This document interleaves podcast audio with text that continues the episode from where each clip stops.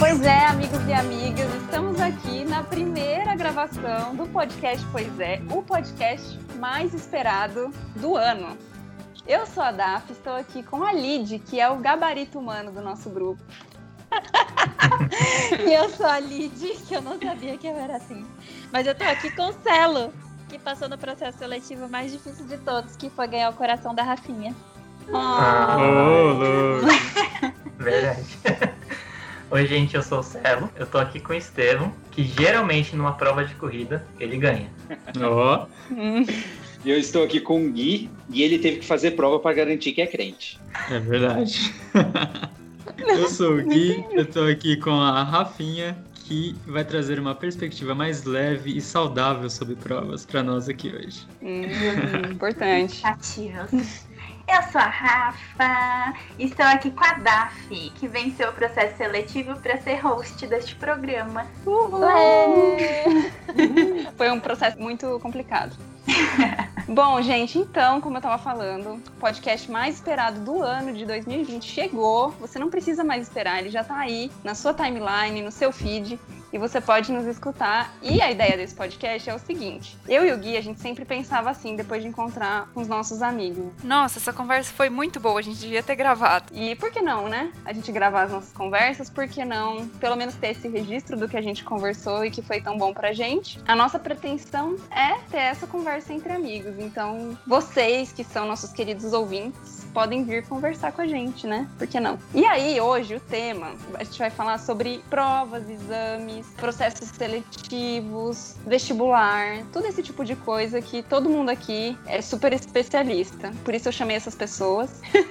e elas vão contar experiências, perrengues, vitórias, derrotas e, enfim, histórias, né? Que a gente já passou aí na vida.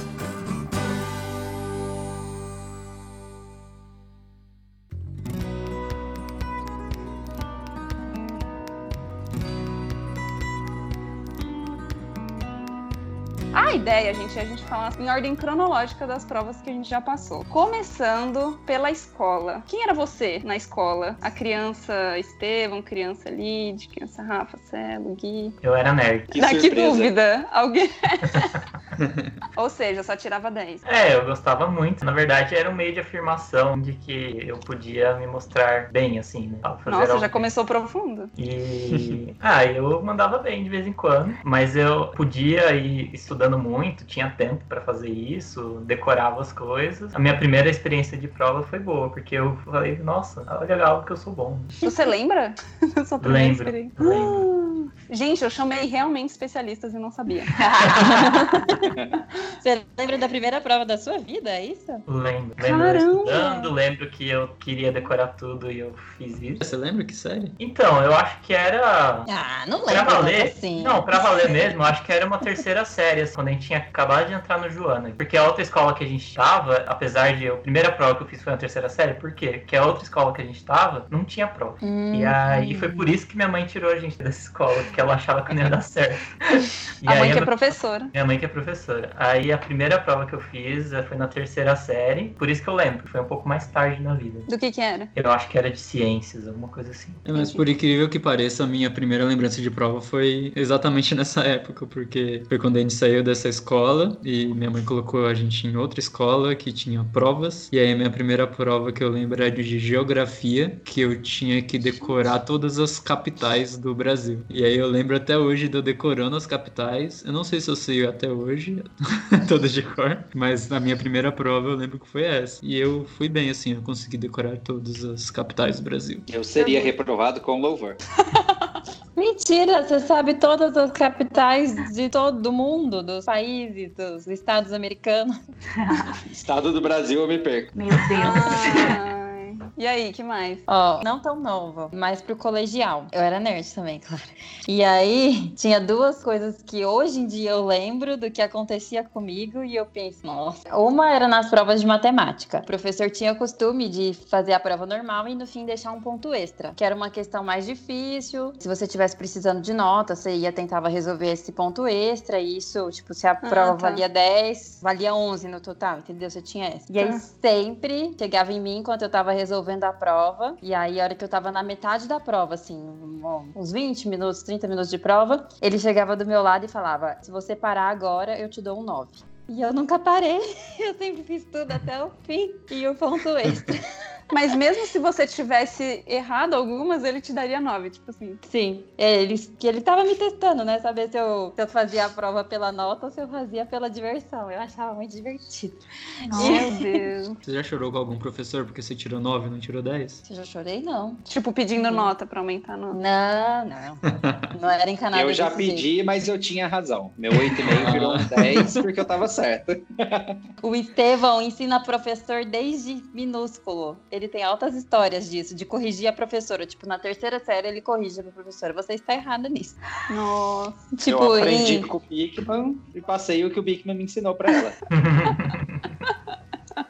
Eu tinha falado que essa questão de afirmação, que ao longo da vida você vai descobrindo, putz, eu sou bom em alguma coisa, mas eu tinha um meio social que me incentivava a isso. Por exemplo, tinha o esforço positivo da minha mãe, que sempre me incentivava a estudar e tudo mais, e eu tinha amigos que também era a turminha mais nerd da, da escola, que acabava se ajudando a estudar e tudo mais. E a gente chegava num nível que a gente competia por nota. Isso, sim, foi algo até saudável, no sentido que foi, fez bem pra gente que a gente estudava bastante, a gente conseguiu se dar bem na vida, assim, né? Mas influenciou muito a minha vida, porque isso na época do meu colégio, né? Junto com meu amigo, que ele era muito inteligente, só que aí depois na vida eu fui seguindo para exatas, ele foi para humanos, e ele me ajudou muito, porque ele era muito inteligente, e aí eu falei, nossa, eu queria tirar mais que o Daniel. E aí, tipo, de vez em quando conseguia, de vez em quando não. Mas foi algo que marcou bastante essa minha relação com prova. E não era algo que eu sentia ódio quando ele me vencia, assim. A gente realmente se ajudava, era uma amizade legal. Ah, que legal. A Rafa só vai, tipo, avaliando. Hum, Conte-me mais sobre Não, o eu pequeno tô pensando Marcelo. no que eu vou falar, né? Eu pensei, eu tenho que trazer uma perspectiva das não vitórias, né? Porque as pessoas são diferentes que estão nos escutando. Então eu vou falar da minha primeira prova de recuperação. Gente, tá Hum. tudo bem pegar recuperação, amiguinhos. Mas eu lembro até hoje. Era de biologia. Ai, eu fiquei tão nervosa quando eu vi aquele 5,5. Que né, no colégio era 6, né? A, a média. Meu Deus, por meio ponto. Pois é, doeu, né? Já pensou? Pois é. Pois é. Pois é. Doeu. Mas aí você fica pensando, né? Onde dói mais? Os seus amigos verem que você é ruim em algo e tem que ir pra recuperação? Ou você contar pros seus pais que você foi pra recuperação? Que eu acho que é muito tá alinhado do que o Celo traz, né? Sobre essa questão de afirmação, de quem você é e tudo mais. Eu acho que pra mim era pior como as pessoas me veriam a partir de uma nota. Porque com os meus pais, graças a Deus, eles foram bem acolhedores, incentivaram, né? Porque é isso, eu acho que muitas vezes na nossa vida a gente foca nos nossos erros. Se eu, sei lá, tem 10 disciplinas, eu pego recuperação só de uma matéria. E aí, por eu pegar de uma matéria, eu vou focar na uma que eu não fui bem e eu excluo todas as nove matérias que eu consegui me desenvolver, que eu consegui aprender. Então não foquem só no que não dá certo.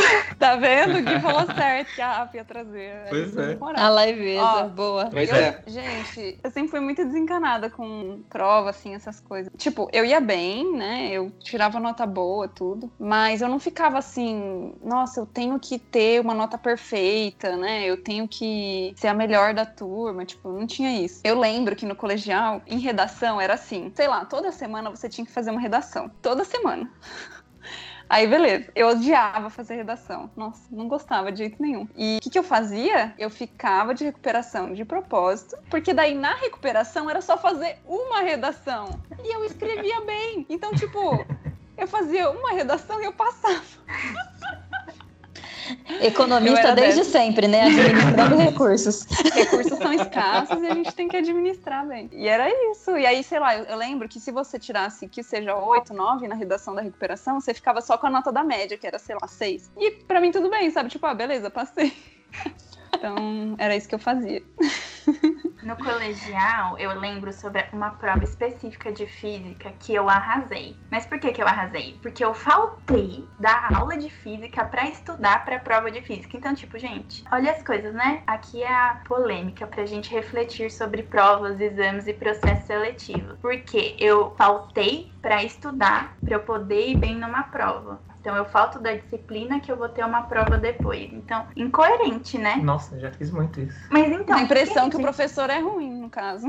Mas será que é ruim ou é porque cada um tem um tipo de aprendizagem e as escolas seguem só um modelo?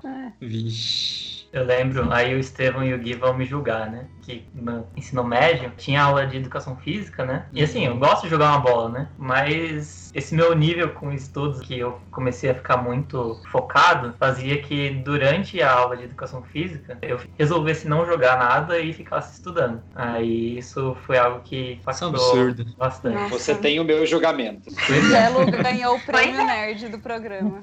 Olha, calma que eu tô na disputa.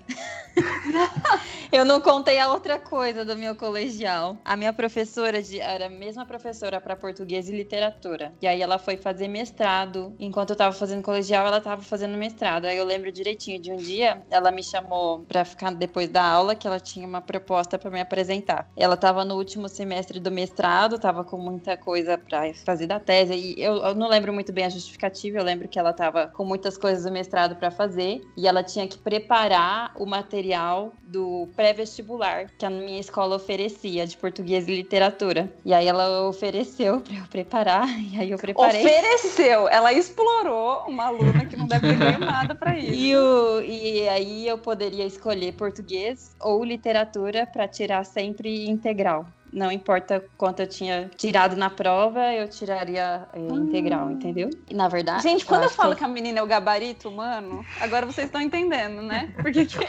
Mas, na verdade, eu-. Quando eu lembro disso, eu me sinto criminosa, porque É um pouco esse negócio é errado. Hoje, hoje adulta, eu penso e falo, mano, isso é muito errado. Nossa, tem uma coisa errada também que eu preciso contar, mas fala. Não, mas é só isso, assim. Aí eu, eu escolhi a matéria, eu já nem lembro se eu escolhi português ou literatura. Eu estudava do mesmo jeito a prova, isso não mudou. Mas aí eu tirei integral Nerd. em todos os.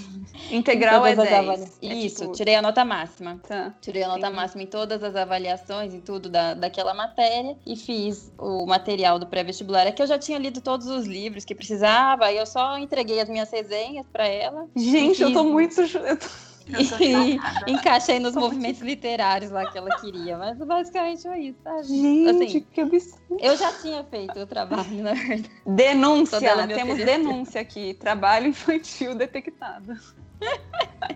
Falando em coisa errada, vocês colavam na escola? Pelo nível aqui, tô vendo que. Gente, eu Eu trago não. a humanidade aqui. Claro que não é certo, mas eu lembro Uhum. de algumas provas específicas que eu colava por isso, né? De tipo, ai meu Deus, se eu for mal, o que, que vão pensar de mim?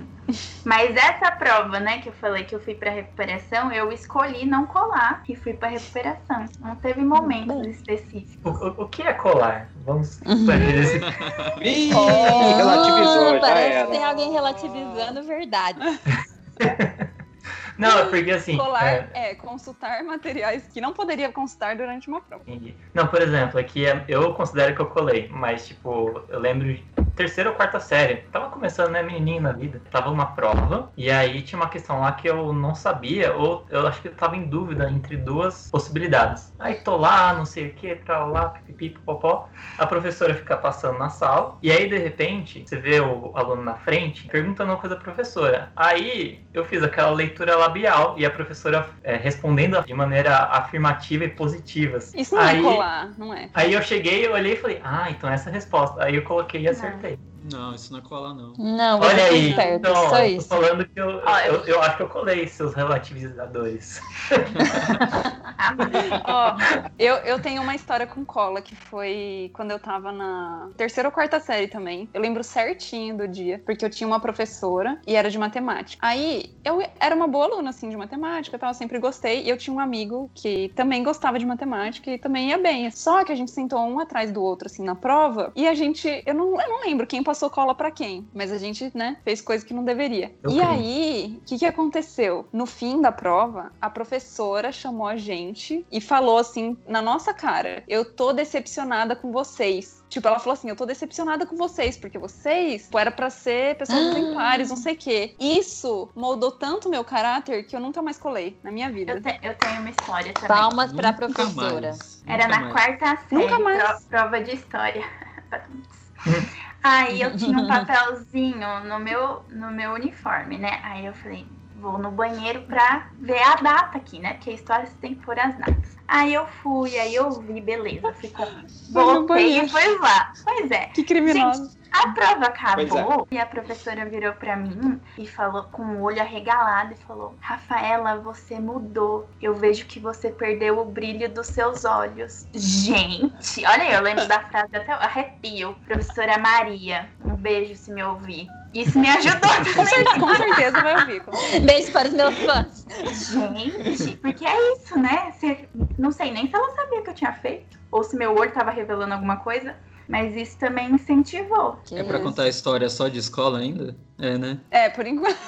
já quer mandar a cola dele. Não, é que é, é muito também. diferente a minha experiência com a escola e com a faculdade. Mas na escola, eu nunca colei. Mas teve uma vez que eu tava fazendo uma prova, eu não sei se era de inglês ou de história. Eu acho que era de história. Aí a professora tava andando pela sala, né? Pra ver se o pessoal tava colando e tal, pra dar uma intimidada nos alunos. A professora tava vindo de trás de mim e passando por mim. É, quando ela passou na minha carteira, ela colocou o dedo numa questão na minha prova. Tipo assim, eu tinha respondido, tava errado, e ela colocou o dedo apontando que tava qual que era certo. A professora. Isso não é cola, né? Mas enfim. Isso Mas é eu tive professores que fizeram isso comigo também, Gui. Agora que você tá falando, eu tô lembrando Então. várias vezes. Tipo, se eu tava em dúvida com uma eu questão, eu, chocada. colocava, tipo, uma interrogação do lado. Se não me engano, era esse mesmo professor de matemática. Ele chegava, olhava, tipo, a minha prova, olhava assim, ou fazia um não com a cabeça, ou ficava pensando, assim, pra, tipo, pra eu repensar o que eu tinha escrito. É. Vai, nossa, eu tô lembrando, isso já aconteceu comigo. Eu adorava a- essa comunicação não verbal, assim. Claro, né? Que eu adorava. Eu. Eu concordo Eu com o é. Celo de relativizar o que é cola. Porque tem, tem umas situações que a gente tem que pensar. Não, é quando cola parte do professor, gente. Não é? É, É, então, eu acho É, que ele tá é propondo um raciocínio, na verdade. É, lá, Mas assim, Bem ele propõe esse raciocínio um aluno. todos. Ah, mas-. Vai, Estevam. Não, eu não era nerd, mas eu prestava atenção e conseguia aprender desse jeito. E aí a nossa competição não era igual do Celo, que era quem tirava a nota mais alta, mas era quem acabava a prova mais rápido. Então começava o simulado, era um desespero para poder terminar logo, e o primeiro que entregasse a prova e saísse ganhava. Aí depois a nota via o que, que virava, mas acabava indo bem. E aí eu acho que a única experiência de cola que eu tenho foi quando eu passei cola mais ou menos sem querer. Que eu tava fazendo a prova, todo mundo em filinha, e aí eu fui no banheiro, ao invés de deixar a prova virada, eu deixei tudo virado para cima e o cara de trás copiou tudo. Ai, gente, vocês são muito santinhos, né? Nas provas, impressionante. Já Não, mas eu passava vocês? cola. Quando me pediam e tal, às vezes, na escola, pelo que eu lembro, é que faz tanto tempo. Mas eu É, acho que eu lembro passava. de passar também. Sempre tive Mas é muita tão- dó, a pessoa não sabia, às vezes, né, não conseguiu, e não era uma coisa tão difícil. Aí. Mas eu Mas é odiava, quanto, assim, Pois é. Mas mas passava. eu... Mas é- Pois é. Foi o Celo agora que falou. Foi. Eu não gostava de passar cola, mas porque eu me desconcentrava. Porque eu sou muito assim, tipo, eu preciso ficar concentrado no que eu tô fazendo. E se ficam interrompendo, eu realmente, tipo, perco a linha, assim, de raciocínio. E eu sou lerda pra fazer prova. Então, às vezes eu teria o perigo de não conseguir terminar, entendeu? Se eu ficasse sendo interrompida. Então, eu era meio chata, assim, eu reconheço. Porque eu ficava sempre, tipo, na primeira fileira, na cara do professor pra ninguém falar comigo, sabe? Eu fazia esse tipo de coisa. Porque eu sabia que eu não ia colar mesmo. Eu já tinha aceitado que que eu não queria decepcionar o professor. Então, eu ficava lá, porque, né, pelo menos ninguém ia falar comigo. assim. Mas eu também. tem um menino do, da faculdade que ele meio que foi homenageado pelos outros amigos porque ele passava cola pra sala inteira. Então, tipo, ele era o rei da galera, sabe? Eu não lembro de me pedirem cola. Eu não sei se, tipo. Porque assim, faz sentido pedir, na- diante de uma história, pedir cola pra mim, né? Só que eu não lembro das pessoas me pedirem. Eu não sei se eu não era uma pessoa que se fazia muito. Que não jogava bola na educação física.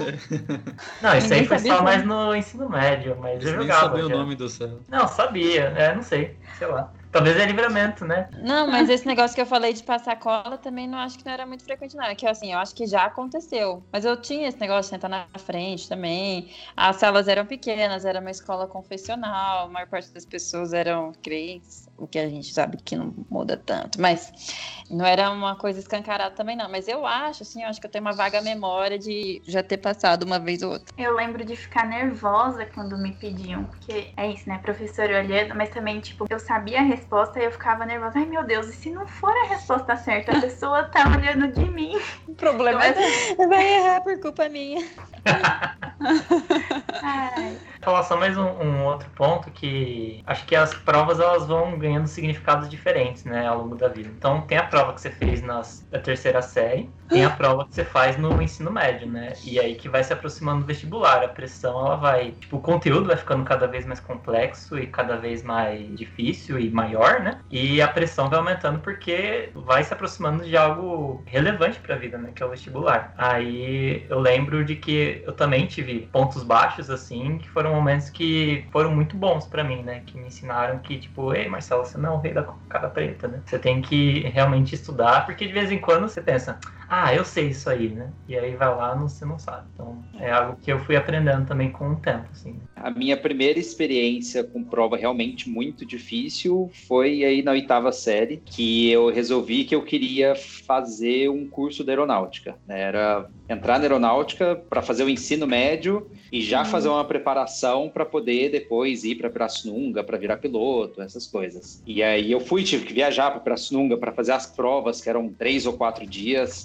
para entrar na Epicar. E foi uma coisa assim, muito fora do que eu estava acostumado. Percebi que era um nível de dificuldade muito maior, e isso acabou mostrando que tinha um longo caminho para eu seguir ainda. Porque até a oitava série, para mim, foi relativamente bem tranquilo. Aí eu percebi que no ensino médio, vestibular, ia ser uma outra conversa. Uhum, entendi. Bom, então vamos pensar agora um pouquinho mais fora da escola. Prova de autoescola. Como que vocês foram? Tem alguma história aí? Aquela prova teórica foi de boa, eu lembro. Mas na minha prova prática, eu lembro que eu fiz a baliza certinho, porque daí, depois que fazia a baliza, se você era reprovado na baliza, já nem fazia a prova, né? O resto. Mas aí eu lembro que eu passei na baliza e eu fui dirigir. E aí, no que eu fui dirigir, eu não sei, eu acho que o, o professor pediu para estacionar o carro, o professor, o delegado lá, pediu para estacionar o carro. Aí quando eu estacionei, eu não desliguei o carro. Tipo, sabe quando você só deixa no ponto morto e o carro ligado? Aí ele meio que fez uma cara feia assim, falou: beleza, vamos embora. Aí quando chegou no, no final da prova, ele falou assim: não, você não sabe dirigir, não, porque você não desligou o carro na hora que estacionou. Aí eu fiquei muito mal, eu comecei a implorar. Tipo assim, mas não sei, mas sabe, ninguém tinha me ensinado que eu tinha que desligar o carro quando parava, enfim. E teve mais alguma coisa que eu fiz que eu não lembro, não sei se eu morri uma vez, enfim. Mas você ia. E- Desculpa te cortar, você ia parar o carro e sair de novo? É, ia não ia parar e deixar desligado, ia sair. de Economizou novo. combustível ainda. Uhum. falado. É. E, e teve mais alguma coisa, assim, tipo, morreu o carro, alguma coisa assim que eu fiz, que ele não gostou. E eu sei que a frase dele no final da prova foi tipo, não, você não sabe dirigir. E aí eu fiquei muito mal, tipo, gente. Aí eu fiquei pedindo, pelo amor de Deus, tal, me deixa passar, porque, né, tentando convencer ele de que não era nada demais, assim, que eu tinha feito. E eu sei que ele, que eu passei. Ele, ele mudou de ideia? Mudou. na prova E aí eu lembro de eu chorando, eu lembro de eu chorando e abraçando meu instrutor, assim, consegui. Mas, tipo, não era uma coisa, sabe, grave, nem nada. Foi engraçado. Mas eu Na fiquei pra- com, com esse, esse sentimento, assim. Nossa, por pouco, sabe? Eu não sei se o cara tava esperando um dinheirinho, né? Porque tem essas histórias, né? Na Mas prova de vocês tinham pessoas dentro do carro? Tinha, Sim. acho que mais uma pessoa. Eu não sei se foi na troca do- da pessoa, talvez, que eu não desliguei, não sei. Na minha tinha um instrutor. Não era só o instrutor. delegado. Mas aqui na minha tinha o delegado e mais duas pessoas. Delegado tinha polícia, não coisa? Não, é que tinha um delegado. Ah, tá. O avaliador lá. né? É, e aí eu lembro que quando nessa troca, o delegado também fez uma cara muito, tipo, você fez algo errado. E eu não entendi nada. O que, que eu tinha feito de errado, né? E aí eu olhei até pra menina no banco de trás, ela, acho que você pôs a mão é, na, pra tirar o cinto antes de desligar o carro. E eu fiquei tipo, quê? Mas deu tudo certo. Muito Tô bem. imaginando a Rafinha um, um xerife. Estrelinha no peito. Eu fiz a prova de carro e de moto. De carro passei direto, fiz tudo no mesmo dia. Passei de carro, aí fui fazer a prova de moto, não passei porque eu realmente não sabia, não estava acostumado, fiz só cinco aulas e tentei fazer a prova. Aí quando eu fui remarcar, meu pai montou um circuito simulado da prova no estacionamento lá da igreja e eu passei a manhã inteira fazendo, até esqueci de passar protetor, fiquei com a marca da camiseta. E aí na hora que eu fui fazer, comecei a prova, liguei a moto, fui fazer todas as verificações, a moto estava com problema e apagou sozinha, desligou sozinho. Hum, O instrutor viu que não tinha feito nada, liguei de novo, fiz a prova, tudo certinho. No final, ele falou que ele tirou os pontos porque a moto tinha morrido sozinha. Então, se eu tivesse errado qualquer coisa na prova, eu ia ser reprovado. não. Nossa. É uma, uma fase muito Muito. tensa, né? Tem umas pessoas que sabem dirigir, mas chega na prova não consegue. É uma tensão, né? Não, pra tem- mim, tem- eu tenho uma amiga que ela reprovou cinco vezes, gente. Que tenso. Eu tenho um amigo que foi reprovado no psicotécnico. Eu tenho É. uma amiga também. Eu conheço uma pessoa que foi reprovada no psicotécnico e ela passou pela quinta vez. E ela dirige super bem. É, mas pra mim, passar em autoescola foi bem mais difícil, bem mais sofrido do que passar no vestibular. pra mim, passar no vestibular não, não me trouxe tanto sofrimento igual a experiência da autoescola. Nossa, foi horrível. Eu passei pela terceira tentativa. Na primeira, eu realmente não tinha Terceira? condições. É, não, não tinha condições. Meu professor era, era muito ruim. Tanto é que quando eu não passei, aí eu fui contar pra minha mãe o que, que acontecia nas minhas aulas. Ela me levou na autoescola e fez eu contar isso pro dono da autoescola. E ele me deu todas as aulas de novo de graça. E aí eu fiz todas as aulas de novo com outro professor, ele- o outro foi embora. Aqui, o primeiro, meu primeiro professor foi mandado embora. E aí eu fiz de novo todas as aulas. Aí eu fui da segunda vez, mas na segunda vez fiquei nervosa. E aí eu não passei. Assim, eu já não, não era tão ruim quanto da primeira. Acho que dirigir bem, poucas pessoas dirigem na hora que estão fazendo a prova, né? Pelo menos pra mim, isso veio bem depois. Mas aí na terceira passei. Gente, pra quem não sabe, a Lid passou em medicina, tá? Que ela falou que vestibular não foi nada Esse é o peso da frase dela, né? Não, mas é sério, eu cheguei num ponto que eu falei pro meu pai, pelo amor de Deus, me dá uma bicicleta. Eu não nasci pra dirigir. Me dá uma bicicleta, eu nunca vou dirigir na minha vida. Por favor, não me faz fazer isso, não sei o quê. Aí, mas meu pai insistiu, aí deu certo. Que bom. Na minha É bom prova, saber dirigir. O, o instrutor, ele pode se dizer que ele gritou comigo. Porque assim, eu tinha aprendido que o jeito certo de você frear é primeiro você bota o pé no freio, dá uma freadinha, depois você bota o pé no- na embreagem e depois freia por completo, né? E eu seguia esse processo religiosamente, assim, né? Só que aí lá no trajeto que a gente tava fazendo, precisava lá, acho que por causa de um trânsito, ter sido um pouco mais ágil. E aí eu fui nesse processo de frear, embreagem, frear, e aí ele achou que eu não ia falar. Ele falou, para, para! Aí eu, não, calma, moço, eu só tava fazendo isso aqui. Aí ele entendeu, aí eu segui. Só que ele tava meio impaciente comigo. Mas você passou de primeira, né? Passei. Eu não passei de primeira. Eu. Pam, pam, pam. é, Eu e o Gui aqui, reinando. os melhores Nos motoristas. Mas eu tenho um primo que fala que quanto mais vezes você fez a prova, melhor motorista você é hoje, porque você fez mais aulas. Mas então, eu passei na prova escrita por um milagre, não porque eu não sabia, eu sabia, foi tranquilo essa prova, só que eu preenchi o gabarito de forma errada. E eles não Nossa! e eles não dão outra folha pra você Hum, corrigir, sabe? que Pra você não ver como é fácil essa prova. Porque, É. tipo, até você preenchendo errado. Hum. Gente, foi Ou se você bizarro. tivesse preenchido certo, você não teria passado. É, não teria passado. É, pelo jeito, acho que é Às isso. vezes você achou que tava errado. É, mas foi um milagre, né? Eu ter preenchido, eu acho, eu acho que foram Nossa. quase todos errados do jeito que eu preenchi. Mas enfim, passei. E aí na prova de direção, eu tava, eu tava confiante, eu dirigia bem até. Mas quando eu fiz a baliza, eu fiz a baliza perfeita, e aí quando o carro parou, o carro morreu. Não. Ele parou na hora que eu parei de fazer a baliza, quando terminei a baliza, ele morreu. Aí você fez uma E- cara, tipo assim, eu estava planejando isso. É, eu desliguei de propósito. eu desliguei de propósito.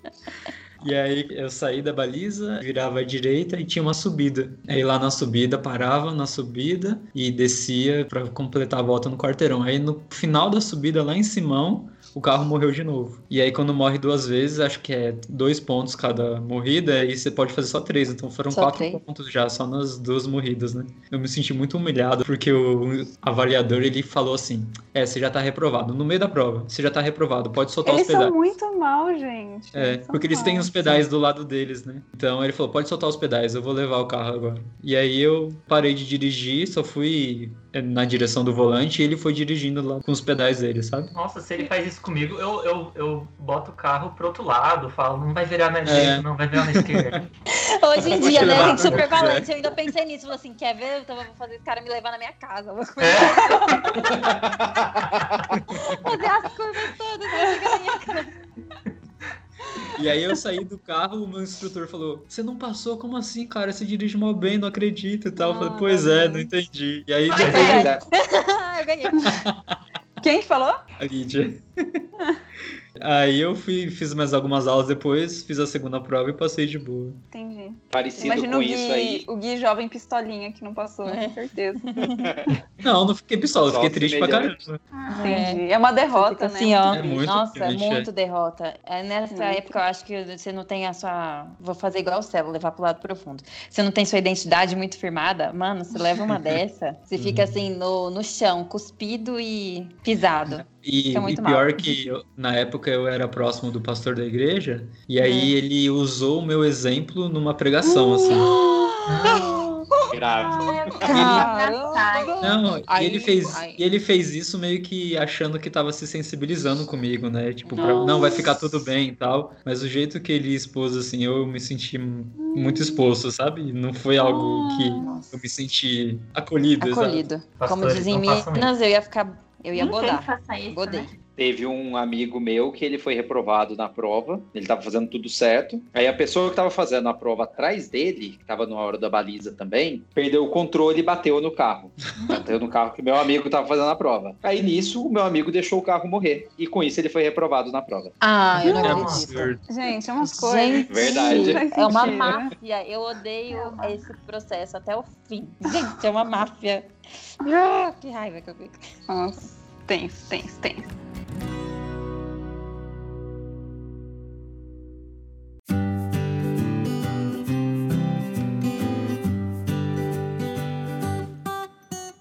Então, agora vamos já para provas da faculdade, né? A gente já pode passar pelo da Lídia, falar que não foi nada. Passa pro próximo. Posso só falar uma, uma coisa antes da faculdade? Ah, Mas antes, fala. É que eu tinha tentado entrar na aeronáutica, né? Quando eu tava lá na oitava série, no primeiro ano. Aí, quando eu tava fazendo o cursinho, eu passei por um processo muito ferrado para tentar não entrar na aeronáutica. Porque eu morava em Anápolis e lá, quando você vai se alistar para tiro de guerra, lá ou é tiro de guerra ou então lá tem a base aérea. Então você pode ser chamado para aeronáutica. E eu cheguei desde o começo falando que eu não queria. O pessoal da cidade lá gosta muito, tem gente que faz plano, estuda, se prepara para conseguir entrar, mas eu não queria, porque eu tava querendo passar na faculdade, né? Era outro esquema. Você tinha desistido disso. Eu não, eu não queria mais, porque lá era para entrar para trabalhar, não era para ser piloto, não era nada, era para trabalhar na base. Era um trabalho Ah, mais tá. simples e eu já estava querendo entrar era na faculdade mesmo. E aí desde o começo eu falei que eu não queria, mas mesmo assim foram me passando de fase e me mandaram para a base aérea para por uns três, quatro dias que eu tive que ir. E lá eles começavam a fazer teste com quem queria entrar. Então fazia o pessoal ficar pagando flexão, levantando cadeira, como se fosse trote de faculdade mesmo. Inclusive, teve uma coisa bem nojenta que pediram para fazer lá, que era uma sala com uns 80 adolescentes, né, de 18 anos. Pegaram uma balinha house, deram para o primeiro, pediram para ele colocar na boca, tirar e passar para o próximo. Nossa, isso é e isso passou pelos faculdade. 80. Em tempos de pandemia, isso é um absurdo, hein? Nossa, Pois é. não, só em E tempo de eu fiz- pandemia, né? É. Rafa, ponto pra Rafa. E aí eu fiz todos os testes possíveis, fiz exame de saúde, fiz odontológico, fiz o soprado para ver se tinha hérnia ou não, todas as coisas possíveis. E isso eu já tinha conseguido passar no vestibular enquanto estava nesse processo. Hum. E aí chegou no final, eles falaram: Ó, você não foi chamado, porque, por exemplo, no teste odontológico, o cara perguntou se eu queria servir ou não. Eu falei que não, ele marcou lá que eu tinha três, quatro cáries e bora, né? Me dispensou, nem, nem olhou nada. Gente boa. E aí chegou no final, eles falaram: olha, você não foi chamado para a próxima fase, que era a última fase, mas como seus problemas são pequenos aqui, a gente vai dar mais uma chance para você e você tá convocado para aparecer de novo daqui seis meses para começar tudo do zero. Ah, Foi uma luta para ficar livre disso, mas no final deu certo. Vai tratar essa cara e aí depois você volta. Não tive Passa uma fim cara de por seis meses. e ainda me ferrei. A minha história de, de exército não foi tão longe igual o Estevão, né? Mas eu passei por umas duas ou três fases também. E aí eu fui num lugar mal longe, lá, acho que é lá em Osasco, e fui É de um- ônibus, é, sei lá, foi, foi, foi muito longe o lugar. Aí cheguei lá, tava numa fila, passei pelo primeiro lugar, fizeram uma triagem lá, e aí depois eu entrei numa salinha que é, eles, eles vão fazer o exame médico. E aí o exame médico é aquela coisa que você tira toda a roupa, nossa, é terrível, né? Aí eu tava olhando as pessoas que estavam na minha frente, e eu vi um, um carinha lá que tava de óculos. E aí eu vi o guardinha falar com ele e, e mandou o menino de óculos pra outro lugar. E aí eu assim, ah, interessante. E, e eu tinha miopia, eu fiz cirurgia depois, mas na época eu tinha miopia. Só que eu tava de lente, eu não fui de óculos. Muita burrice minha. Fica a dica aí pra quem passar por esse processo seletivo aí, indesejado. Eu cheguei a entrar na cabine que era pra tirar a roupa, e aí eu falei com o guardinha: aqui, eu, eu sou míope, eu uso óculos, só que eu tô de lente. Aí ele olhou pra mim assim: tá, mas você não quer servir? Eu falei: não, não quero. Aí ele falou: olha pra cima então, contra o sol. Aí eu olhei pra cima, aí ele deu uma olhada assim pra ver se ele conseguia ver a lente no meu olho. Aí ele conseguiu ver a lente e falou: não, tá bom, pode sair. Aí eu saí sem tirar a roupa nem nada. Comigo, Eu tinha miopia e não adiantou nada. é, Pelo menos pra alguma coisa, a miopia tem que servir. Viva a miopia. aconteceu algo parecido. Eu sempre usei óculos, né? Então eu fui de óculos. Só que aí não teve essa do cara aí me dispensando. Então eu fui indo nas etapas até chegar naquele momento que pra todo adolescente, né? Ficar pelado no meio de outros adolescentes no- e, e no meio de outras pessoas não é nada agradável, assim, né? Não. Todo adolescente, acho que para pessoas adultas também, né? É, eu Ai. acho que não gostaria também. Aí, tava lá, quase na, naquele momento desagradável. Aí o cara fala: Alguém aqui faz faculdade pública? Eu falei: Opa! Aí falou: Ah, então quem tiver pode sair. Aí eu saí, livre, leve e solto, graças a Deus. Vestido. Vestido, exatamente. E eu já tinha passado na Caramba. faculdade também. Eu, já- eu, eu tava até pesquisando ciência da computação no exército, como seguir carreira. e tem, tem uns lugares que você pode trabalhar, né, na área de TI em exército, mas aí fui dispensado. Última coisa que eu lembrei antes de passar a parte de faculdade, não sei se coisa de vestibular, se vocês têm alguma Sim. história engraçada. Não, é de vestibular. Pra Agora é vestibular? começar a falar, é. Ah, não, tá bom. Não, porque quando eu tava na prestando vestibular, e aqui em São Paulo sempre tem aquele problema de trânsito, que as pessoas têm que sair correndo, ainda mais hoje que tinha que ficar pra fora do Enem, não sei o quê. Tá atrasado do Enem. Eu fui uma das pessoas que precisou sair correndo desesperadamente pra conseguir fazer a prova da UFSCar. eu tava ali na região do na Rosa, eu ia fazer na Unip ali, que é perto da, do Paraíso. Aí chegou o momento que meus pais, a gente tava no carro, aquele trânsito. Aí minha mãe falou, vamos andando. Aí chegou, eu tava andando com minha mãe, aí chegou o momento que ela falou, filho, corre, senão não vai dar tempo. Aí eu corri. Eu corri, eu corri como se não tivesse amanhã. Que horror! Aí a galera vai torcendo no caminho, assim, vai, vai, você consegue, não sei o que, vai. Aí eu cheguei e consegui. Aí você chega na sala, assim, eu nem, tipo, você chega meio desnorteado, assim, meu Deus, onde eu tô, não sei o que. Até você se concentrar para fazer uma prova. Eu precisava beber água. Ai, foi engraçado. Gente, eu tenho uma história muito parecida. Celo. Pior. Engraçado ouvir isso. Pior. A minha foi com o Enem. Assim, pra me justificar de antemão, o Enem na minha época não valia nada. Assim, era tipo uma coisa preparatória, assim, uma prova pra você ver Era se tinha aproveitado. complementar, né? É, Era não valia pra entrar na faculdade, mas tinha que fazer, sei lá por quê. Aí, o Enem era num domingo, eu lembro direitinho. A gente tinha almoçado, eu tava deitada com a minha mãe na cama dela pra gente dormir. Aí, de repente, o meu irmão do meio abre a porta. Aqui, Lídia, você não tinha Enem hoje, não? Ele tinha visto Eita. no jornal, no jornal hoje, aquele que começa. Não, no jornal, sei lá, jornal da É, jornal cidade. hoje acho que não tem. É, é, Devia ser o Globo visto no Rural, jornal da hora do almoço do, dos portões fechando. Aí ele falou: "E aqui, você não tinha nem hoje não?" Eu levantei, gente, num pulo, no mesmo pulo que eu levantei da cama, eu já tava dentro do carro do meu pai. Só, só, tipo assim, ó, o dia que eu levantei, eu fui dentro do carro. Aí meu pai falou assim: "Aqui, você não precisa de caneta, identidade, nada pra participar dessa prova não?" Aí eu saí correndo e passei desodorante, escovei os dentes, peguei identidade e a caneta, voltei pro carro assim, em menos de um minuto. E aí virou um evento da família. Todos os meus irmãos, meu pai, minha mãe, todo mundo foi me levar pra fazer a prova. Cheguei na prova quase meia hora atrasada. Deixaram eu entrar. Sério? Nossa. Que eu entrei. Tipo Gente, assim, a vida da Lídia tá muito errada. Primeiro, vocês veem, gente, eu sou uma criminosa. Eu vou sair desse- dessa gravação direto pra cadeia. aí eu entrei, demorei a acalmar, mas consegui fazer a prova. E aí eu fui um caso de atraso no Enem, só que, que deu certo, que consegui fazer a prova. Que deu muito. Então, pessoal que tá chorando na, na- no portão, eu entendo vocês. Não entende, Às vezes a gente. Não, Não não. Não, eu entendo. Às vezes a gente só esquece que o Enem existe, entendeu? Ah, Não, essas pessoas não Entendeu? esqueceram que o Enem existe, Lid. Ai, ai. eu lembro que eu não passei depois do terceiro colegial, né? Eu fui fazer cursinho. Mas quando eu fiz a prova no terceiro colegial, eu fui pra segunda fase, na FUVEST, né? Aí eu tava fazendo a prova de física. Eu lembro que a prova de física, acho que tinha 10 questões, uma coisa assim. Não sei, sei lá, não, não lembro quantas questões que eram. Gente, eu não sabia fazer nenhuma questão questão. Só que tinha um- uma questão lá que era pra marcar a força. Força normal, força sei lá o quê. E aí tinha um desenho e tinha que fazer uma setinha. Gente, na prova inteira eu fiz uma seta. Por isso eu não zerei na prova.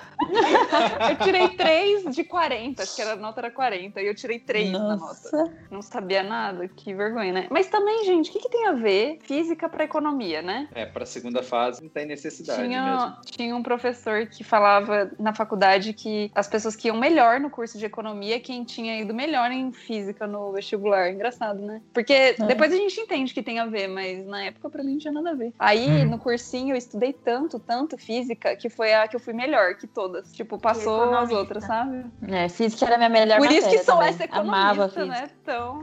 Tão, boa, que manja tudo. Mas ó, deixa eu só me justificar. Eu falei que não foi difícil entrar na faculdade, mas eu não entrei pelo vestibular normal. Na, na Claro, faculdade é que eu fiz. deixa eu explicar, tá ficando ruim. É, na faculdade que eu fiz, tinha um programa de acesso ao ensino superior que era alternativo. Que eles tinham o vestibular normal, que você fazia a prova, todo mundo junto. Mas eles tinham um outro sistema de entrar na faculdade, que você fazia uma prova no fim de cada ano do colegial. Era um jeito de privilegiar o bom aluno, assim. Que eles não tinham que competir com os- o pessoal velho de cursinho. Aí no fim de cada ano do colegial, você faz uma prova referente à matéria do colegial, que o MEC propõe que um aluno de primeiro colegial saiba, de segundo e tal. E aí eram metade das vagas da faculdade eram reservadas para esse programa, chamava PAIES. E aí eu entrei por esse jeito. Entendeu? Não foi né, que o vestibular foi fácil, só porque eu entrei de outro jeito.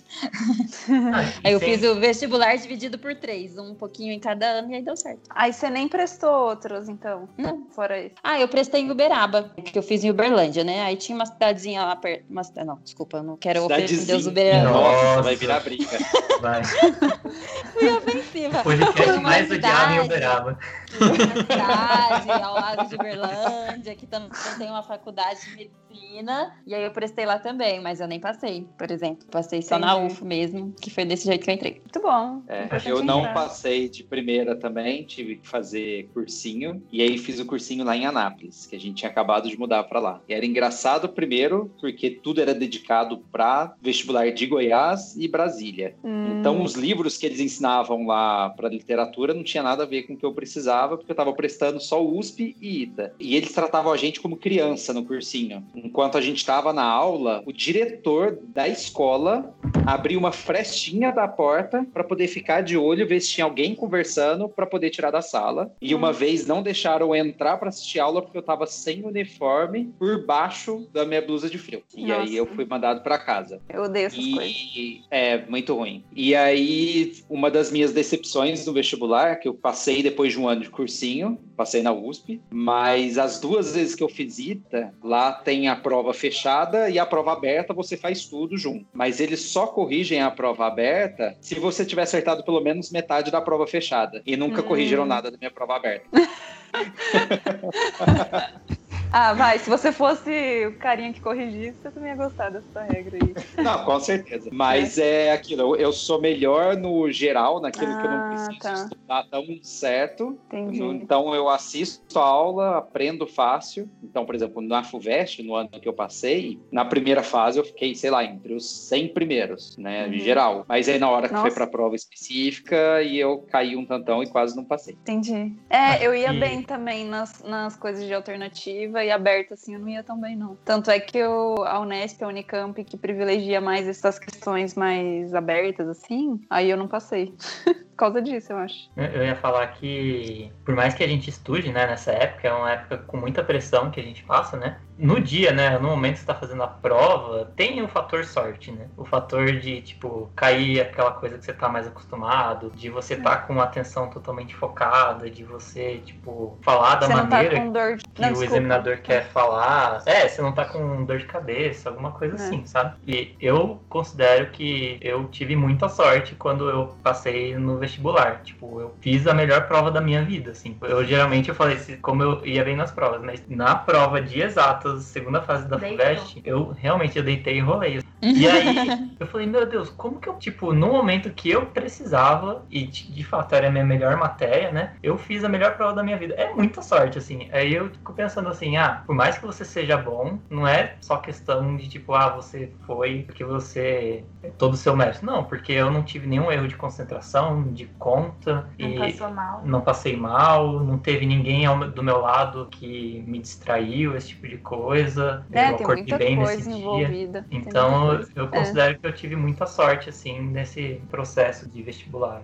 É. É, gente- eu tô falando assim que não foi sofrido, mas eu lembro que na época a gente fica preocupado, você fica ansioso, se preparando pra prova, estudando, é muita incerteza e na época eu tinha a impressão, nossa, é a minha única chance, eu tenho que passar agora, se não passar, minha vida está perdida, porque depois do colegial tem que vir a faculdade, assim, você não pensa em alternativas de vida e outras histórias, outros trajetos, aquilo fica assim, como se fosse a única chance de você dar certo. É muita pressão mesmo. Eu lembro que lembro de duas coisas que me ajudaram muito nesse processo quando eu já estava no terceiro ano e estava preocupada se ia dar certo ou não. Era uma música, aquela é meu somente meu todo trabalho, o teu trabalho é descansar em mim, nos meus momentos de oração e tal. Eu sempre pedia para Deus me lembrar disso e essa música foi muito importante para mim nessa época. E eu lembro de quando eu estava indo fazer a última prova desse processo seletivo, né, desse- dessas três provas, a prova do terceiro colegial, o meu irmão mais velho falou: Lídia,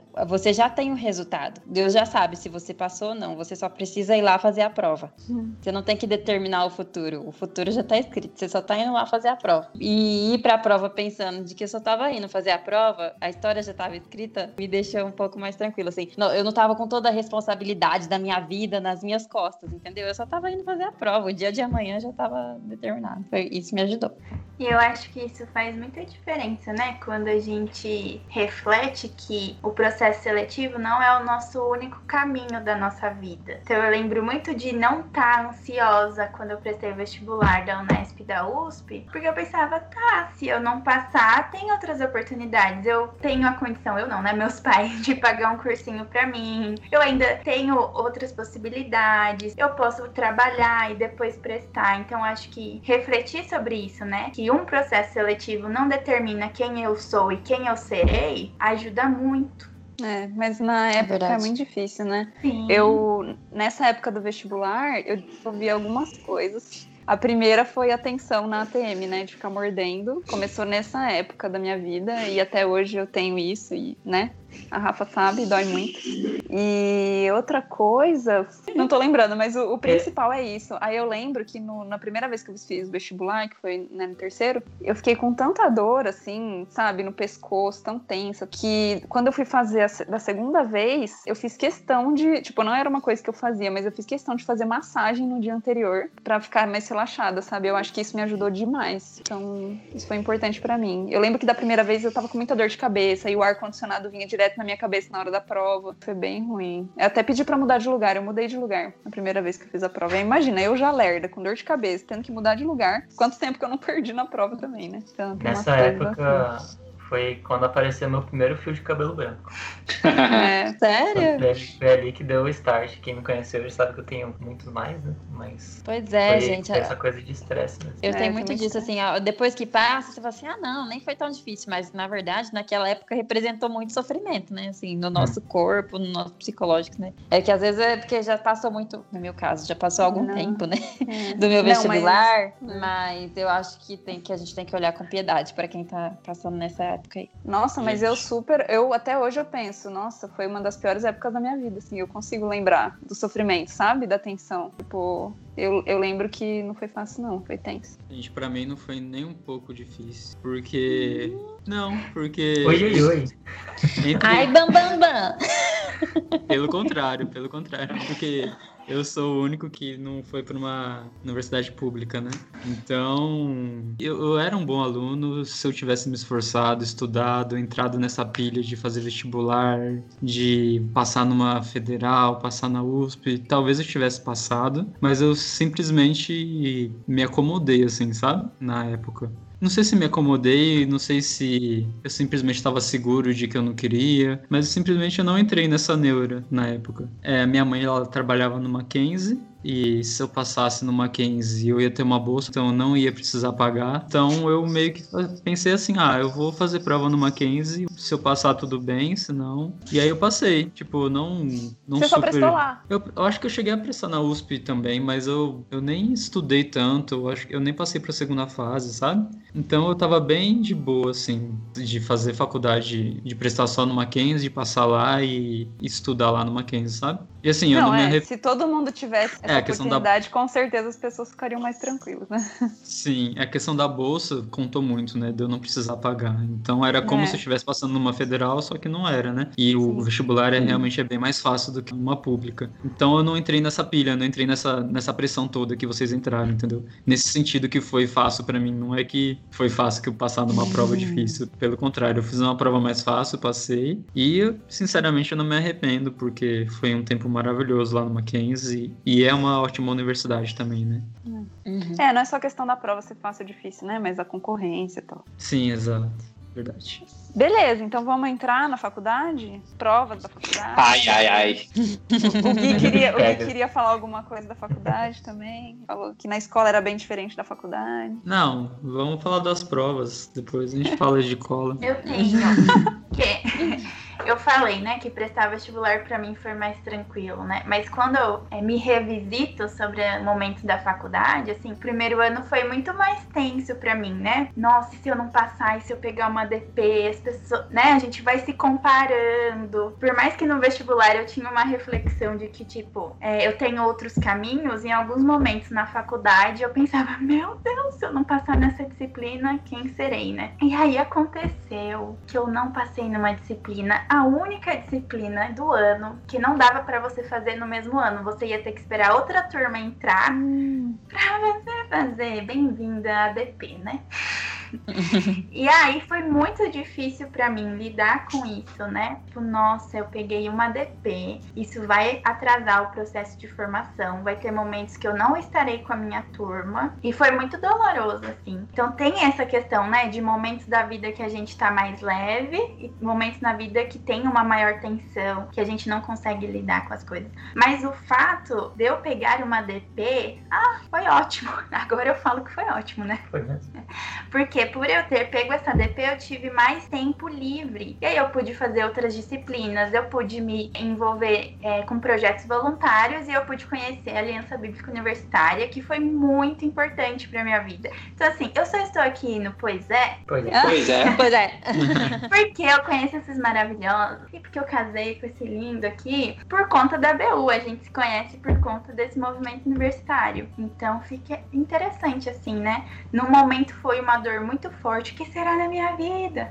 Mas depois de um acolhimento, eu lembro de uma docente que me acolheu, falou: Rafaela, isso não determina a terapeuta ocupacional que você vai ser. Eu tive acolhimento dos meus pais, das minhas amigas. E aí, depois de um tempo que eu consegui processar tudo, né? Consegui me envolver em outras atividades que foi fenomenal para minha formação pessoal e profissional. Olha aí. Graças a Deus por Ah. essa DP. Viva DP! Eu tava lembrando da Lídia, né, que da- das fitas erradas dela, de, da escola, e eu tive uma fita errada na, na faculdade, que eu perdi uma prova de uma matéria, que eu não vou falar qual é, porque vai que, né, Tudo bem. sei lá, só Uhum. tem um professor que dá essa matéria no- na faculdade. Mas era uma matéria que não era tão importante, assim, no curso, sabe? E eu perdi, porque acho que eu tava doente e tal, e aí eu ia ter que fazer a substitutiva, né? Só que o professor ia combinar comigo, tipo, ah, que acho que só tinha eu que tinha perdido. Ah, vamos combinar o dia pra você fazer a prova. Sei lá, tinha um esquema de combinar o dia. Eu só sei que ele pegou e falou assim: ah, fica tranquila, já te dei 10 já. Eu tive um 10 na faculdade que eu não fiz a prova. Cara! Eu também tive um 10, sem precisar fazer prova. Olha as pessoas Ah. se revelando. Mas o meu foi diferente. Faculdade, pra mim, foi uma situação, assim, desastrosa. Essa uma DP da Rafa aí, fichinha, eu tive um monte. Tudo Eu que eu tinha de facilidade na, no ensino médio, no ensino fundamental, eu tive de dificuldade na faculdade. Foi porrada atrás de porrada. Aí teve uma matéria que a gente ia fazer prova. Na verdade, ia ter aula dessa matéria, a aula seguinte ia ser prova. E tinha pouca gente na aula, porque a maioria estava em casa estudando, estava na biblioteca estudando para a prova do próximo horário. O professor chegou, viu que tinha pouca gente, perguntou se era só a gente que estava lá e por quê. A gente explicou que é porque tinha uma prova depois. E na verdade eu estava na aula estudando para essa prova. Ele falou: ah, então tá bom, quem tá aqui coloca o nome no papel que vai ganhar 10 na minha prova. A gente não falou mais nada, pegou um papel, anotou, entregou para ele e ficou esperando para ver se a gente ia receber esse 10 ou não. A gente teve que fazer a prova normalmente, mas veio 10 só porque ele foi bondoso mesmo, porque Gente, Não mas eu acho 10 isso não. muito errado, esses professores. É um, é um ego, né? Tipo, não, se você tá aqui, você valorizou a minha aula, então eu vou te valorizar de volta. Ah, mas ele foi bem tranquilo, ele não foi fazendo pressão nem nada, principalmente porque eu ganhei um 10, eu achei ótimo. Mas é. Ai, acho. Eu acho legal, porque aí ele mostra que ele valoriza outras coisas além da nota, entendeu? Eu acho que é isso. Eu acho Ai, mas- interessante atitudes assim. Mas é que você, é assim, os alunos, eles são. Isso é tipo tratar como criança, assim. Porque você pode faltar na aula, sei lá, 75%, 25% 25. das aulas. Você pode faltar 25% das aulas. O aluno, ele é adulto, ele pode não ir na aula. E, tipo, sabe? É injusto. Eu acho muito injusto. Eu não acho, É, porque não. os outros não foram prejudicados por isso. Ele não tirou nota de ninguém. Ah, mas é prejudicado, sim, porque se a, a média é comparada com a dos outros. Ah, enfim. Não, é isso claro aí que é uma isso, nota não. só. É uma nota só, mas, tipo, no geral, eu acho meio injusto isso. Mas enfim. É que eu não vejo falta desse jeito. É, eu acho. O curso é pensado para você aproveitar 100%, né? Eu acho que a falta tem que ser uma eventualidade. Daí você usar a falta para gerenciar o seu tempo, escolhendo o que você acha que deve ir ou não. Não sei, eu, pelo menos eu, né? Não tinha maturidade para fazer isso na, na época. Então acho Eu que. acho que é mais pelo estilo do curso. É um curso Eu diferente. fiz que isso demais. De- desde o colegial eu, eu fazia isso. Eu falei pro Gui hoje que eu tava lembrando que na escola, no colegial, eu tava preocupada com vestibular, então eu tinha que estudar. E eu tinha, eu tinha noção das aulas que eram ruins no colegial. E eu pedia pra minha mãe ligar na escola pra eu ser liberada. E eu saía durante o tempo de aula e ia estudar fora. Desde o colegial eu já eu fazia isso. E aí na Gente, faculdade matar eu aula fiz pra estudar, demais. que loucura. E na faculdade eu fiz isso demais, porque Eu eu muito tinha isso. muito professor Muito. ruim na faculdade, muito professor ruim. Tipo, não valia a pena ficar na aula. E aí, Entendi. nossa, eu fazia muito isso. Acho que as pessoas têm que ler a realidade mesmo, né? É que eu acho difícil contar com a maturidade de uma criança, sei lá, um adolescente, Mas é pra isso ler. eu Mas acho. que bom que é vocês têm, né? é, Eu que acho que vocês tem que tiveram contar essa com- maturidade. É. Eu acho que Tanto não é que teria, mas que quando- bom que meu curso não exigia isso de mim. Quando eu fui, quando eu fui para Coreia do Sul, né, que eu fiz intercâmbio lá, os professores tratavam os alunos muito como crianças, assim, era muito diferente. Às vezes o professor falava: "Olha, cuidado, você tem que ir bem, porque os outros alunos também vão estudar", tipo assim, porque a nota tinha umas matérias que era normalizada e aí quem ficava os últimos eram reprovados, né? Então, os professores às vezes davam uma dessa, sabe? E eu ficava muito, mano, sabe? Eu achava muito. Eu, nossa, eu odiava esse negócio de ficar tratando como criança.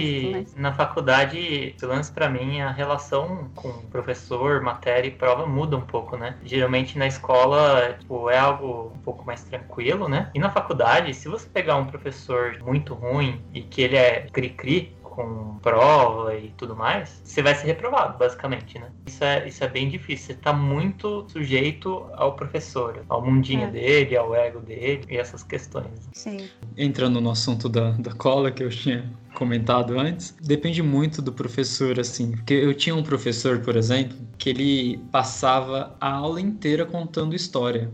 A aula era sobre robótica e ele passava a aula inteira contando histórias que, tipo, não tinha nada a ver com o nosso curso, sabe? E aí no final da aula, faltando uns 10 minutos, ele passava um projetinho pra gente fazer, a gente fazia o projetinho, mas, tipo, por causa da metodologia da universidade, tinha que ter uma prova e tudo mais, né? E aí na prova, ele fazia a prova pra gente responder as coisas, só que ele não tinha dado nenhuma matéria, sabe?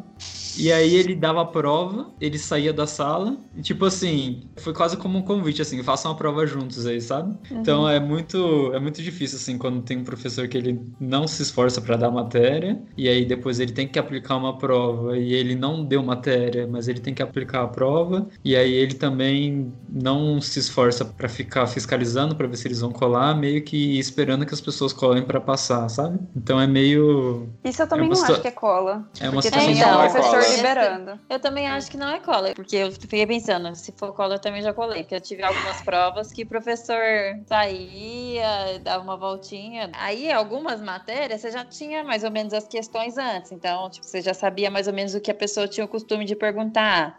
É. É, essa e questão talvez de não prova. era nem algo que o professor valorizasse, né? Talvez ele tá É. dentro de um sistema que solicita que ele aplique avaliações e ele deixa acontecer assim, porque na verdade o que mais importa pra Ele ele, não é a prática, é o dia a dia. Essa questão de ter a prova antes, né? A gente tinha muito isso na faculdade, de ter a prova dos semestres anteriores, né? Tinha até um É. arquivo compartilhado no, no Docs do Google com os dois alunos que iam colocando as provas lá de todos os anos. Mas é, eu não acho isso errado, de verdade. Mas Também aí. não é estudo. Depende, se a pessoa tirou foto, é que não podia, é errado. Mas se ela tem a prova na mão dela depois. né? É, exato. Errado é o professor Aí- que não. Talvez não reformula a prova. Não é criativo, né? É, então. Aí teve uma, teve uma prova dessa que a gente pegou, essa prova antiga, a gente estudou a partir dessa prova. A gente chegou na prova, a prova tava igualzinha. A gente, ah, beleza, fui super confiante, escrevi, já sabia todas as respostas. Aí eu tava entregando, eu olhei assim, falei, opa, não é igual não. O professor fez um monte de pegadinha aqui só pra enganar a gente. E aí eu fui refazendo Que tudo, tava, beleza! tava tudo diferente, assim. Ele pegou aquela prova e foi Respeito mudando. por esse professor. É, ele foi mudando uma Curti. coisinha ou outra pra enganar, né? E, enfim, pra ver se o pessoal tava atento mesmo. E aí eu percebi isso. E aí quando eu saí da sala, eu fui um dos primeiros a sair, eu falei, gente, será que meus amigos perceberam que a prova tá diferente? Porque ela tá muito igual, e não sei se eles perceberam. E aí na janela tem uma. Ah, meu Deus. Na porta tem uma janelinha. Aí eu fiquei lá na janelinha, fazendo sinal assim. Aí Diferente. teve um. É, é, exatamente isso. Eu fiz esse sinal. Eu coloquei os dois dedos assim, coloquei um dedo no meio, fazendo um sinal de diferente. Aí teve um, amigo meu, teve um amigo meu que olhou e só fez um sinal com a cabeça assim, tipo, ele não tinha, Eu entendi. ele não tinha percebido, ele viu só porque eu falei. Olha, você salvou seu Aí amigo. sim. Aí sim. Sim, bom Ah, mas eu tô- demais. Não foi uma cola que eu passei, né? Eu não dei nenhuma Não, resposta eu só pra ele. tava assim, preste atenção. Preste É tipo o atenção. professor da Lívia. amizades né? são feitas É. nesse momento da faculdade. Oh, exatamente. Eu tenho dois casos de, de prova um pouco engraçados. Não é engraçado, não, mas tipo, particular só de faculdade, né? Eu tinha uma matéria que o professor ele era meio largadão, tipo, ele tava meio de saco cheio com o sistema universitário, né? aquelas coisas de prova, não prova. Só que ele tinha que apl- aplicar uma metodologia, né? Aí a metodologia dele era, ok, vem fazer a prova. Aí ele entregava uma folha em branco pra gente e fala, escreva sua pergunta e dê a resposta, com base no texto Ah. que a gente deveria ter lido. e era prova com consulta. Bizarro. Por isso, hoje, né, como Aí- sou engenheiro químico, né, eu não estou muito apto a trabalhar com indústria alimentícia, porque na parte de engenharia de alimentos eu não sei nada. Fica aí, Aí- a dica para futuros recrutadores. É. Aí um outro caso é, na faculdade tem muita prova com consulta, geralmente, né, só que diferente dessa que Nossa, é, eu não tinha tive, nada. é, as não. provas com consulta que eu tive, geralmente elas elas eram mais difíceis.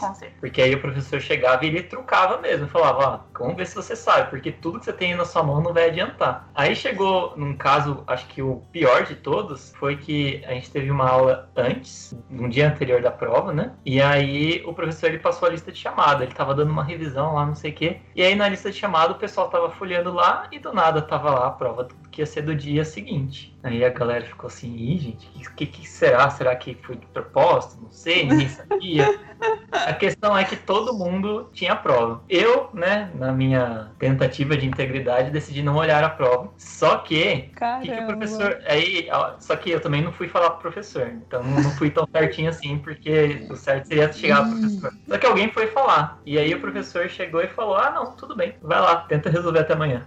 Aí a gente foi fazer a prova, a galera tinha a prova, sei lá, 24 horas antes, e a prova tava difícil pra caramba. Foi todo mundo mal. Então, Ai, o gente. professor, ele Gente, entregou a professores. prova antes e, e falou assim, ah, gente, se vira aí, tipo, e era realmente difícil. Gente, professores, É. apenas ensinem e cobrem o que você ensinou na prova. Gente, Isso, não é é tão básico. difícil. É Sério. Não, mas eu, eu, eu, eu, gosto desse professor porque ele sempre, tipo, ele ensinava, só que ele tentava ir um pouquinho mais a fundo. Tipo, não era uma coisa Ah, assim. não. E não era prova, tipo, se você zerasse ela, você ia ser reprovado. Era meio que a prova no meio de semestre, dava pra recuperar, entendeu? Então na prova Será? dele sempre dava. Tem gente que não consegue. Ah, não, dava Já sim. fica abalado. Eu não conseguiria, Celo.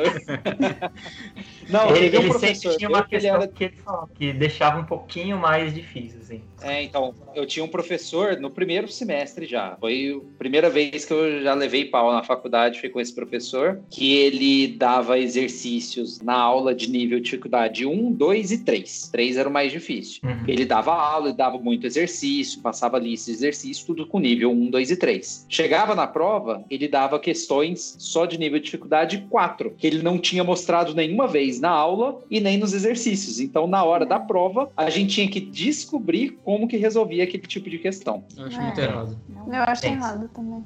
Eu acho que também o que dificulta, falando de uma vivência de universidade pública, né? É que alguns professores, eles só são professores porque eles, na verdade, o São objetivo pesquisadores. é ser pesquisador. Tem essa questão da universidade pública que obriga o pesquisador a dar aula, né? Então isso eu acho também que é muito difícil e talvez frustrante para o pesquisador, que o tempo que ele poderia estar aprofundando o trabalho dele na pesquisa, ele está tendo que fazer uma atividade que ou ele não dá conta, ou que ele não se via fazendo isso, que é ensinando, cobrando. Ah, só pensando aqui. Assim como tem professor que não quer ser pesquisador e tem que ser pesquisador e faz umas coisas que você fica, meu Deus do céu. Mas é, é o jeito que as pessoas vão conseguindo lidar, né, com o trabalho e modular esse prazer e sofrimento. Gente, só a Rafa pra defender. só, só a Rafa. Foi na, na faculdade que eu acho que eu aprendi a ter uma relação um pouco mais saudável com essa questão de estudo e prova, sabe? Começou a jogar bola? Não, comecei a participar da BU. Olha Nas só. aulas de educação física, ele. Não, comecei a participar da BU, olha só. Não, eu entrei na faculdade, aí aquele Marcelinho, né, que, que quer, tipo, estudar muito e se provar cada vez mais, a universidade, a Poli, é um prato cheio, né, pra você se autoafirmar em questão de estudo, né. Aí, no primeiro semestre, estudei muito, não sei o quê, só que eu sempre percebia, né, nessa autoavaliação da vida que a gente vai fazendo de vez em quando, que as semanas de prova era muito difícil pra mim, tipo, termos espirituais, emocionais e tudo mais. Eu mandava bem, só que passava ela me arrastando, estudando absurdamente, sabe? A custo de quê, né? Mandava A bem custo de quê? Exatamente. Aí eu fui percebendo que, putz, a vida é, é mais que isso, sabe? A vida é mais que uma prova. Tem outras coisas que você pode passar e, vivenciar, a- além de ficar estudando, a- além de ficar se martirizando por causa disso. Por isso que durante o semestre da minha faculdade a minha média foi só caindo, caindo. Ficou um nível até aceitável, mas eu aprendi a lidar de uma maneira mais razoável. Tipo, algum momento da minha jornada universitária, eu decidi que eu não ia mais virar a noite estudando. Que era mais importante pra mim dormir e ter uma noite de bom sono do que virar a noite estudando e tentar correr atrás do que eu não tinha feito antes, sabe? Então Uhum. esse foi o momento que eu pude lidar de maneira um pouco mais saudável com esse meu ego, né? De querer ser sempre o melhor. Aí na faculdade, além de ser mais difícil, tem outras pessoas muito melhores que você, né? E também saber que a vida é mais que isso, né? Aí eu pude me envolver mais com meus amigos, participar de outros movimentos universitários e foi muito bom. Verdade. Muito bom não ficar bitolado em prova. Meu lema da vida. Muito bom, gente. Tem mais é. o. Pois é. Aí não vale. Quem tá no mesmo cômodo não vale. Acho que tem muitas outras situações, né, que a gente pode, poderia pensar. Bem, Porque é prova que não acaba mais, né? Assim, Não dá pra falar de entrevista. Entrevista Tem de Nossa, dinâmica Aí de dinâmica. Nossa, Aí tem... foi minha E derrota. tipo, como é como lidar com a derrota, Prova né? Tipo, não seminário. passar, como como você lida com o não passar, entendeu? Sim. Também É. acho que é muito importante. A Rafinha falou um pouco disso na história da DP dela, mas assim, como que as coisas acontecem quando os nossos planos são frustrados e você acha que, poxa, era a última porta que você tinha e agora tudo se acabou quando na verdade era só uma curva. E, e prova é uma virando. coisa muito mais objetiva, né? No sentido que tem a resposta certa e errada e, É. putz, eu dei a resposta errada e segue o jogo. Tipo, tem uma É. questão de justiça aí que é muito mais fácil a gente entender, né? Apesar de volta e meia ter alguns professores que são injustos e tem esse problema. Mas entrevista, processo seletivo, é, é um absurdo, porque é totalmente subjetivo e você tá Sim. muito sujeito ao, ao outro, assim, né? A leitura é- que o outro faz de você, não necessariamente. Ou então de Exato. como o seu concorrente se apresenta, né? Tem as pessoas Uhum. que se apresentam como ideais, e aí como é difícil mesmo. Dá pra falar mais coisa disso. Sim, com certeza.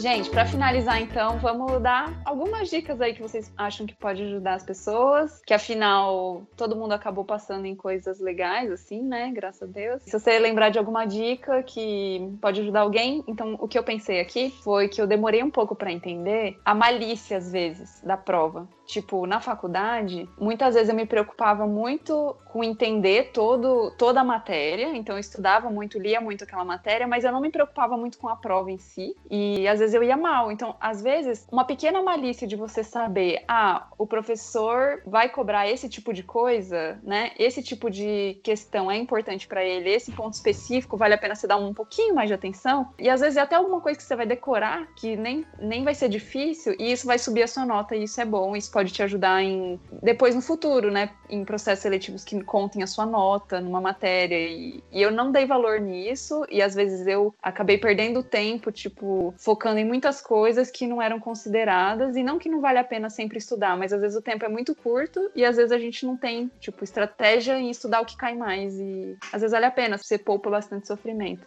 Vocês têm alguma dica aí? Pra mim, tempo, a maneira que eu achei melhor de estudar, é difícil porque a gente não gosta de fazer isso, né? É, era estudar todo dia.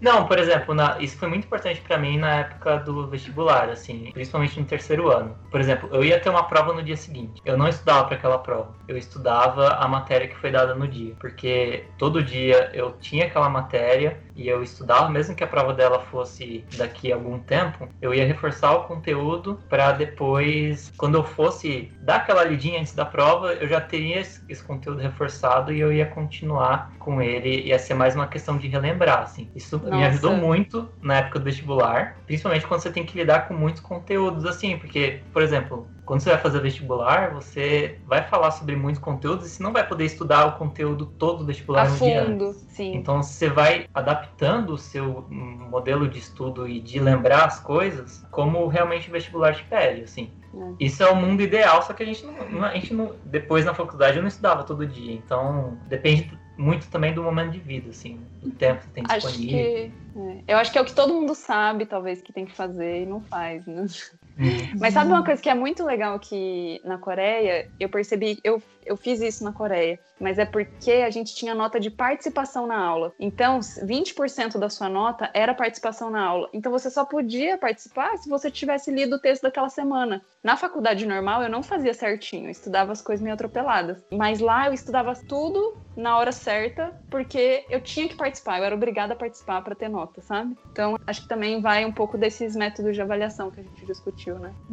É, o que eu acho que funciona pra mim era, era uma coisa que eu usava muito, tanto na escola quanto na faculdade. Por algum tempo eu perdi, mas agora eu tô retomando. É estudar simulando que eu tô dando aula pra alguém, Pra eu firmar o conteúdo a ponto de eu conseguir explicar. Então, muitas vezes eu fico falando sozinha, é um pouco engraçado. Hoje, ou pelo menos montando coisas na minha cabeça, e gesticulando comigo mesma, como se eu estivesse explicando a matéria para alguém. Que acho que a partir do momento que você aprende o conteúdo a ponto de você conseguir reproduzir para alguém, quer dizer que você entendeu de verdade. Então, simular que você está dando uma aula sobre aquele assunto é muito bom para você aprender ver que você aprendeu mesmo o conteúdo. E pensando especificamente em prova, se você estivesse se preparando para uma prova específica, simular que você está preparando uma prova daquele conteúdo. O que você acha que um professor pode perguntar a respeito daquilo? E aí Caramba. você se prepara para responder essa pergunta que você acha que pode ser feita, Nossa. entendeu? Então,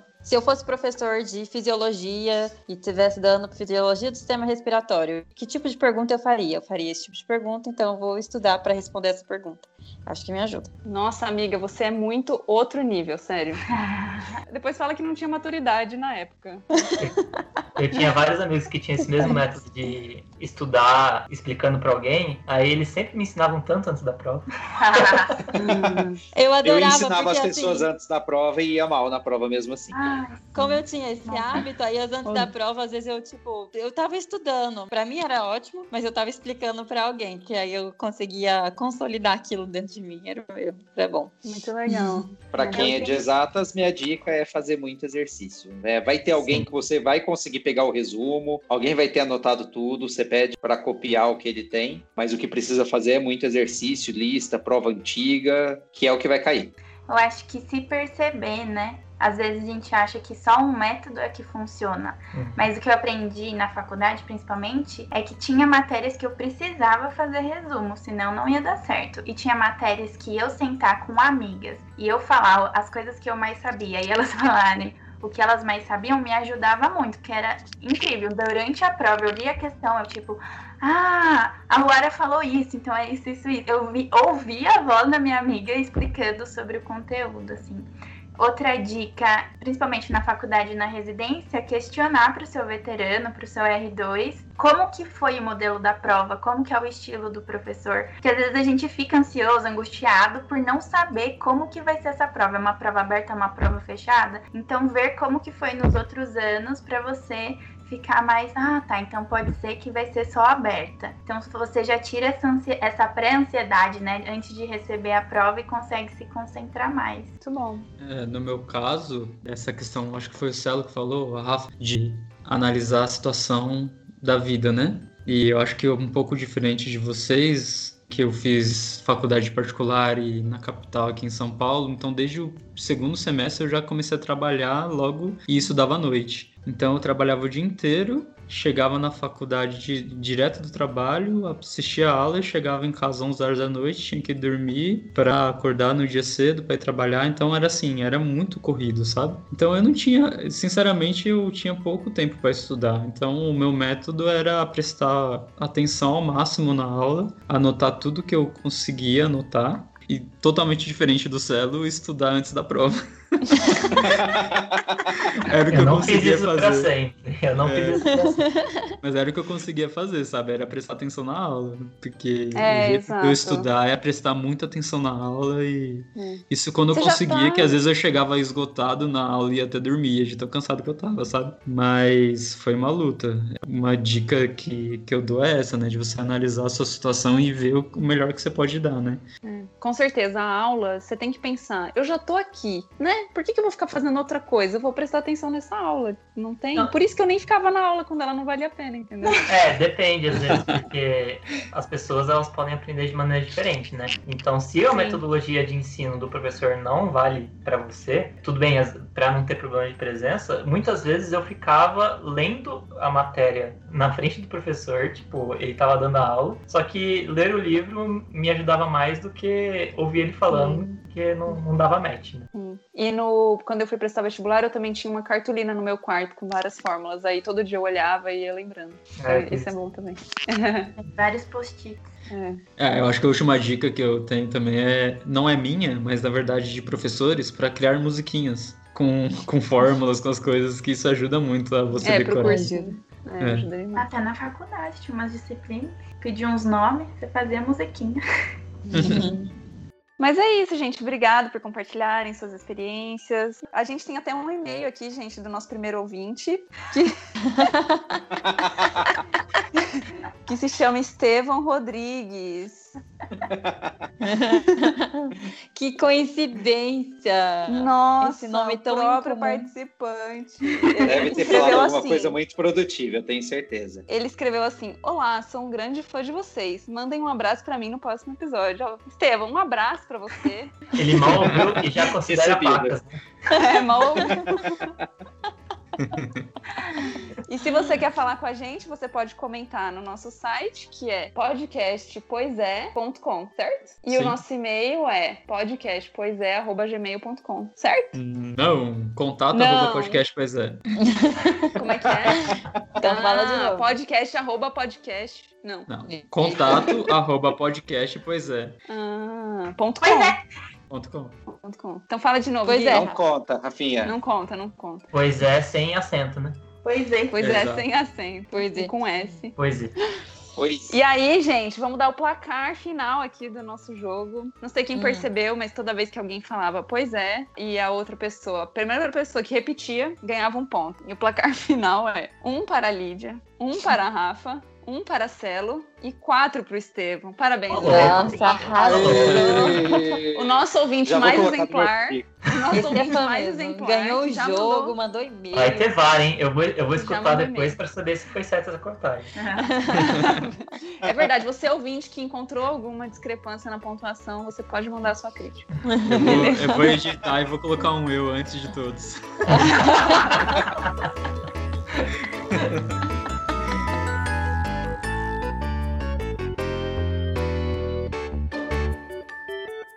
Beijo, gente. Até a próxima. Valeu, pessoal. Valeu. Tchau, pessoal. Tchau. Boa prova. Bons estudos. Não colem. Ficar Não bem colhem. menos.